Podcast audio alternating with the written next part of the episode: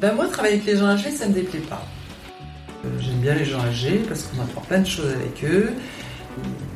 Ils ont une philosophie de la vie, certains, quand ils veulent se livrer un peu, qui est intéressante. quoi. Mhm. Après, c'est pas vraiment du ménage comme, euh, comme une femme de ménage. Nous, c'est c'est une aide qu'on vient apporter.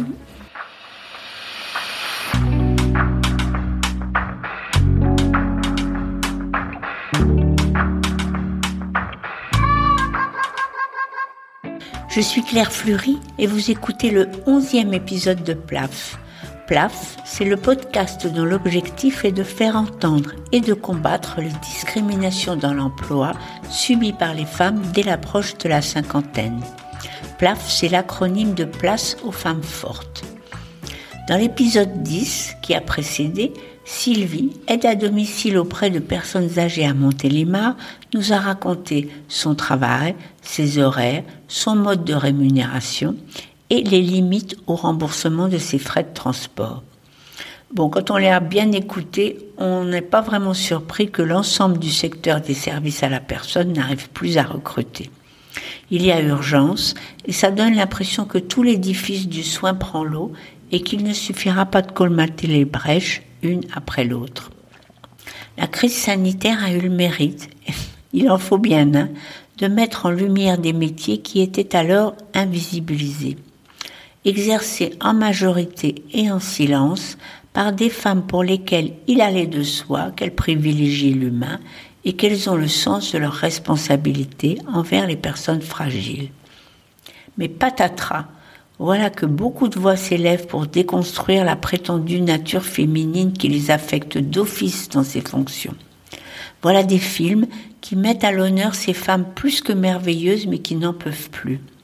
Voilà que les tribunes, les mobilisations, des journées d'action, des enquêtes se multiplient chaque semaine dans le but d'obtenir de meilleures conditions de travail pour elles. Dans cet épisode, c'est la suite des propos de Sylvie qu'on va continuer d'écouter. Dans un premier temps, nous analyserons l'impact des mesures pour le secteur de l'aide à domicile auprès des personnes âgées annoncées début octobre par notre Premier ministre. Un premier pas, pas du tout négligeable, mais limité. Puis, Sylvie s'interrogera sur une possible évolution professionnelle pour elle, occasion pour nous d'évoquer les problèmes de formation dans le secteur. Et enfin, à partir de ses remarques sur ses relations tant avec les usagers qu'avec sa hiérarchie responsable du planning, on pourra parler d'expériences d'organisation innovantes.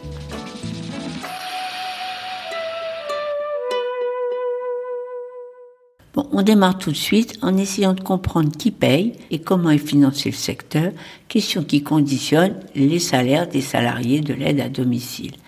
Bon, écoutons d'abord Sylvie. Est-ce que tu as l'impression que, que les heures que tu fais, elles, sont, elles rentrent dans le cadre de la prestation autonomie, la, la PA Oui, pratiquement que des bénéficiaires de la PA ou des gens qui ont une aide de leur mutuelle parce que ils se sont euh, cassés la jambe ou, ou- ou- pardon, ou qui n'arrivent plus à, à- à- à subvenir à leur euh, quotidien. Oui, Voilà, oui, ils ont une aide de la PA c'est ça. qui est déduite du montant du tarif horaire. Donc, on l'a compris, la majorité des usagers des prestations de Sylvie bénéficient de l'aide personnalisée à l'autonomie, l'APA. Alors, je prends un petit moment pour vous rappeler de quoi il s'agit, car cela permet de mieux comprendre l'ampleur du problème et l'ampleur des sommes qu'il faudra y consacrer. L'APA, c'est une allocation versée aux personnes âgées de plus de 60 ans. Depuis 2002, date de sa création, les dépenses totales ont été multipliées par 2,6 et le nombre de bénéficiaires a doublé pour atteindre, tenez-vous bien, 1 360 000 personnes en 2018. Pour l'ensemble de l'année 2018, cela représentait une dépense de 6 milliards d'euros, 2,5 milliards versés pour l'accueil en établissement et 3,5 milliards pour l'aide à domicile. Alors cette allocation est calculée selon les revenus et le degré d'autonomie de la locataire. Elle est versée directement aux associations qui s'en servent pour rémunérer leurs salariés, mais plus rarement, elle est versée directement à la personne âgée si la personne âgée est elle-même employeur. Et par qui est versée cette allocation? Alors, par les conseils départementaux qui jusqu'alors décidaient de son montant horaire. On imagine bien combien pouvait diverger ce montant par département. Plus ou moins riche, plus ou moins impitoyable, certains n'hésitaient pas à imposer des interventions d'une demi-heure, et surtout avec une proportion de population âgée à prendre en charge plus ou moins élevée. Notre Premier ministre Jean Castex a annoncé en septembre l'instauration pour 2022 d'un tarif APA minimal de 22 euros pour tous les départements, le gouvernement s'engageant à faire prendre en charge le surcoût par le budget de la sécurité sociale. C'est un pas important puisque le tarif médian de tous les départements était à 20,45 euros et qu'ainsi 94 départements sur 101 devront augmenter leurs tarifs. C'est un progrès pour les allocataires de l'APA qui devraient ainsi voir leur reste à charge diminuer. Les associations bénéficiaires disposeront également de fonds supplémentaires. Et qu'en sera-t-il au bout du bout des salaires des salariés de ces associations? Ça vaut le coup d'écouter Sylvie à nouveau. Alors bah déjà, il faut avoir beaucoup d'ancienneté. Surtout quand on est... Euh, parce qu'il y a des, il y a des, euh, des, euh, des, niveaux. Voilà. Après, il y a les histoires des diplômes. Il y a les histoires... Si on travaille le week-end, on a des points qui revalorisent... Voilà. Enfin bon, voilà, on n'a rien sans rien. Ça, on le savait bien. Et en fait, moi, ce que j'en ai compris, c'est que à mon niveau, à moi, donc qui, n'a pas de diplôme, qui est aide à domicile. Qui est depuis un an seulement. Qui est depuis un an seulement. Eh ben, si j'ai 15 euros d'augmentation sur le mois, je pense que. Ça va être le maximum. Ça va être le maximum. Et encore, j'en suis pas sûre. Sylvie, avec ses 15 euros, est loin de bénéficier de la hausse des 15% annoncée pour le 1er octobre car cette hausse est conditionnée à l'ancienneté, à la qualification, à des interventions la nuit, le week-end ou dans des zones difficiles d'accès et en plus, elle est réservée aux 45% des salariés dépendants de la convention collective du secteur privé non lucratif. Et voici ce qu'en pense François-Xavier Demeter, professeur à l'Université de Lille et invité de l'émission Entendez-vous l'écho de France Culture le 25 octobre dernier il nous invite à bien différencier le tarif APA horaire du salaire moyen brut versé par heure à chaque intervenante. L'heure, elle est rémunérée euh, au SMIC euh, souvent ou un peu au-dessus, mais on est, on est bien, bien, bien en dessous. On va être sur du 10, 12, 13 euros de l'heure. Le, 22 euros, c'est le tarif de l'APA, donc ce qui est versé à la structure prestataire, euh, à la personne âgée pour rémunérer la structure prestataire, qu'elle soit associative ou entreprise ou publique, qui ensuite a toute une série de coûts auxquels elle doit faire face, dont des coûts salariaux directs, etc. Donc on a à la fois un lien direct entre la rémunération de l'aide à domicile et le tarif de l'APA, mais ce n'est pas du tout ces 22 euros que l'aide à domicile touche par heure. On en est bien bien bien loin, bien en dessous. Et pour le, coût d'une heure, pour prendre en compte les frais de déplacement, pour prendre en compte les frais de formation, pour prendre en compte l'encadrement, pour prendre en compte les temps collectifs, c'est quelque chose qui devrait être de l'ordre d'une trentaine d'euros pour apporter aux salariés euh, une situation salariale qui elle n'est pas euh, Byzance, qui est euh, qui permettrait d'avoir une rémunération mensuelle de l'ordre de 1300-1400 euros, euh, donc un petit peu au-dessus du SMIC, mais sans être très très très au-dessus. Donc on, on voit bien que le 22 euros comme tarif socle, comme tarif plancher, c'est une bonne chose évidemment parce que ça, évite aux départements les, plus avares, les plus, les, plus difficiles à, aligner leurs tarifs sur ceux qui avaient déjà engagé des formes de revalorisation, mais on est à un niveau très très faible.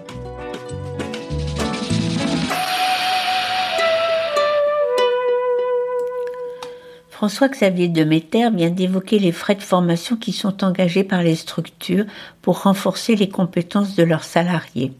Il constate dans la même émission que le niveau de formation dans les associations progresse, lentement, mais progresse. Tant mieux, car mieux former les personnels, c'est permettre aux personnes de penser qu'elles ont devant elles des opportunités d'améliorer leur situation. Et c'est sans doute une condition pour rendre plus attrayant le métier. Par exemple, Sylvie, est-ce que tu pourrais évoluer de la fonction d'aide à domicile à auxiliaire de vie? Ça pourrait, Mais le problème, c'est qu'au niveau des formations, bah, justement, il n'y a pas beaucoup de places. Ils ont environ 12 places. On n'a encore jamais proposé d'évoluer. Dans l'association dans laquelle tu travailles, ils proposent des formations. Voilà. Voilà. Alors, bon, moi, c'est vrai que jusqu'à maintenant, j'en ai pas demandé. Mais je pense que ça va être proposé aux plus jeunes. 12 personnes qui entrent en formation, on ne sait pas tous les combien, dans cette association qui emploie 300 aides à domicile. On a bien noté qu'on n'avait rien proposé à Sylvie, ce qui n'est guère étonnant quand on sait que les dépenses de formation ne bénéficient pas aux plus de 50 ans dans notre pays. On y reviendra sûrement dans une prochaine série à venir. En lisant les rapports consacrés au secteur, les pétitions de principe pour que la qualité de l'accompagnement soit renforcée par une meilleure qualification des intervenantes sont omniprésentes. On constate toutefois que les intervenants dans le domaine de la formation, régions, agences régionales de santé, pôle emploi, OPCO, fédérations, EHPAD privés, se marchent sur les pieds. Les titres des diplômes ne sont pas unifiés et la VAE, validation des acquis par l'expérience, demeure très complexe à obtenir. Beaucoup, beaucoup reste à faire apparemment. Confronté aux difficultés de recrutement, on a vu apparaître des initiatives de pôle emploi associées à des sociétés gérant des EHPAD, consistant à proposer à des bénéficiaires du RSA ou des chômeuses longue durée des formations de 3 à 6 semaines avec embauche sur des postes d'accompagnatrices d'aide-soignantes. Il nous reste un dernier point à aborder qui concerne l'organisation du travail et les relations hiérarchiques.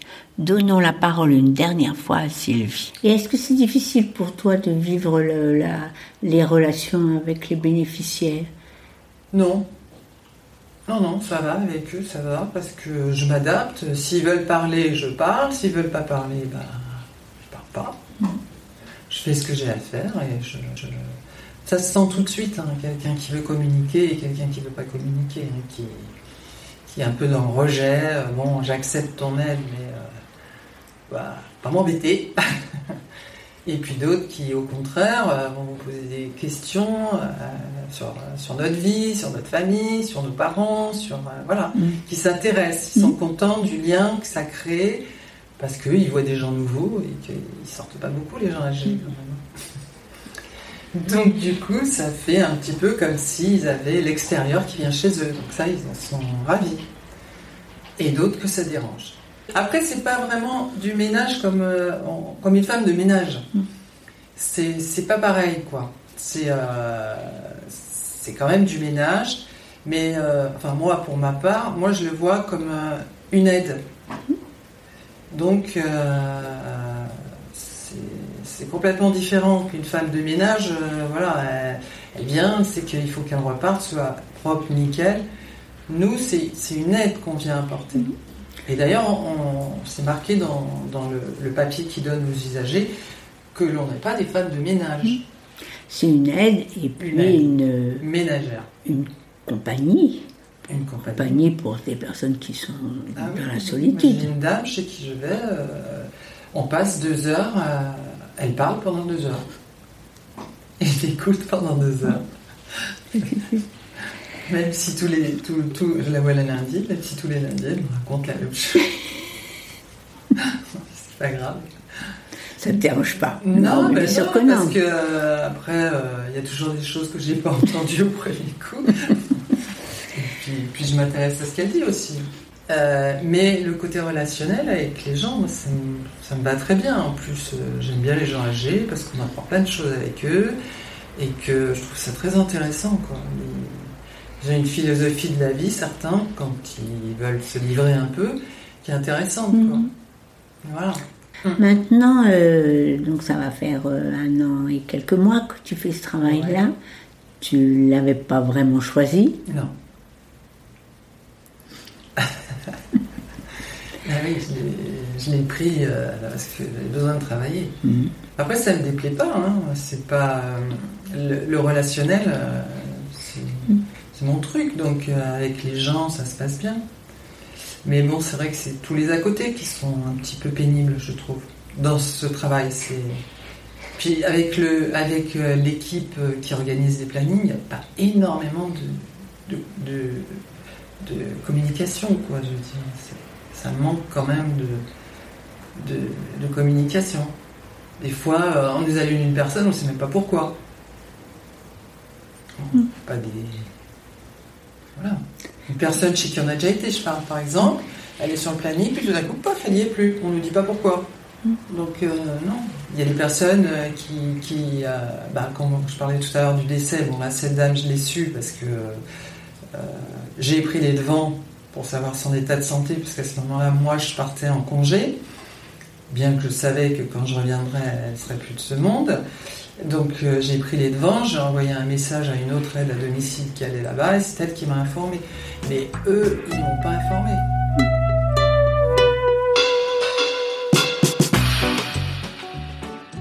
Je remercie beaucoup Sylvie qui nous a fait entrevoir le quotidien de son métier. Rappelons que ce qu'elle demande, c'est le remboursement de ses frais de déplacement pendant sa pause méridienne, ce qui lui permettrait de rentrer déjeuner chez elle, de se reposer au chaud et de moins souffrir de l'amplitude horaire de sa journée. Bah, qu'on puisse dire, c'est qu'on pourrait lui accorder ça. Bon, ça ne suffirait sans doute pas à enrayer la crise de recrutement. En 2019, Myriam El Khomri avait remis un rapport qu'elle avait intitulé, et c'est tout un programme, Plan de mobilisation nationale en faveur des métiers du grand âge. Elle avait alors calculé, et ce sera le chiffre plaf de l'épisode, que pour répondre au vieillissement démographique, près de 93 000 postes supplémentaires devaient être créés pour la période 2020-2024 pour l'aide à domicile et l'accueil dans les EHPAD, et qu'il faudrait en plus former 260 000 professionnels pour pourvoir les postes vacants. Bon, je ne sais pas du tout où on en est aujourd'hui, mais je sais qu'on estime à 20% le nombre des offres d'emploi qui ne sont pas pourvues, contraignant les structures à ne plus répondre à la demande. Ben, je ne peux pas m'empêcher de me demander ce que deviennent les familles qu'on laisse sans solution. Bon, ça aurait pu être la fin de l'épisode, mais j'ai pas pu m'empêcher de me lancer dans une envolée plus générale que je voudrais partager.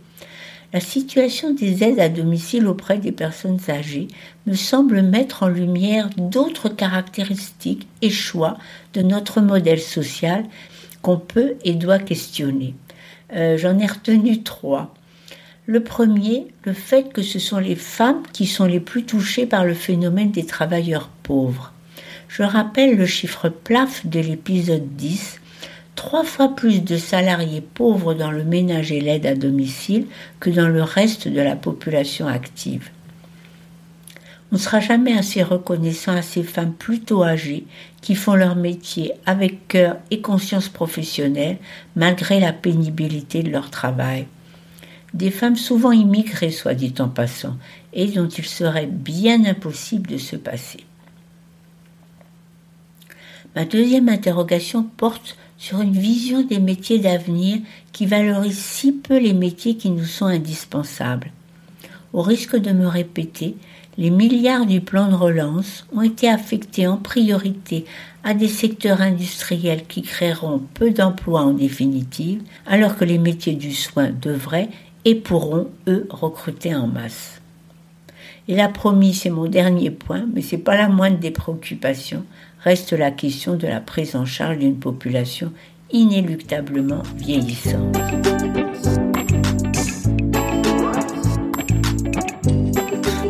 Ouf, me voilà au bout de cet épisode et j'ai eu l'impression de m'être un peu emballée sur la fin. Si vous êtes arrivé au bout et que ça vous a intéressé, ce serait super que vous puissiez partager l'épisode avec votre réseau et vos amis.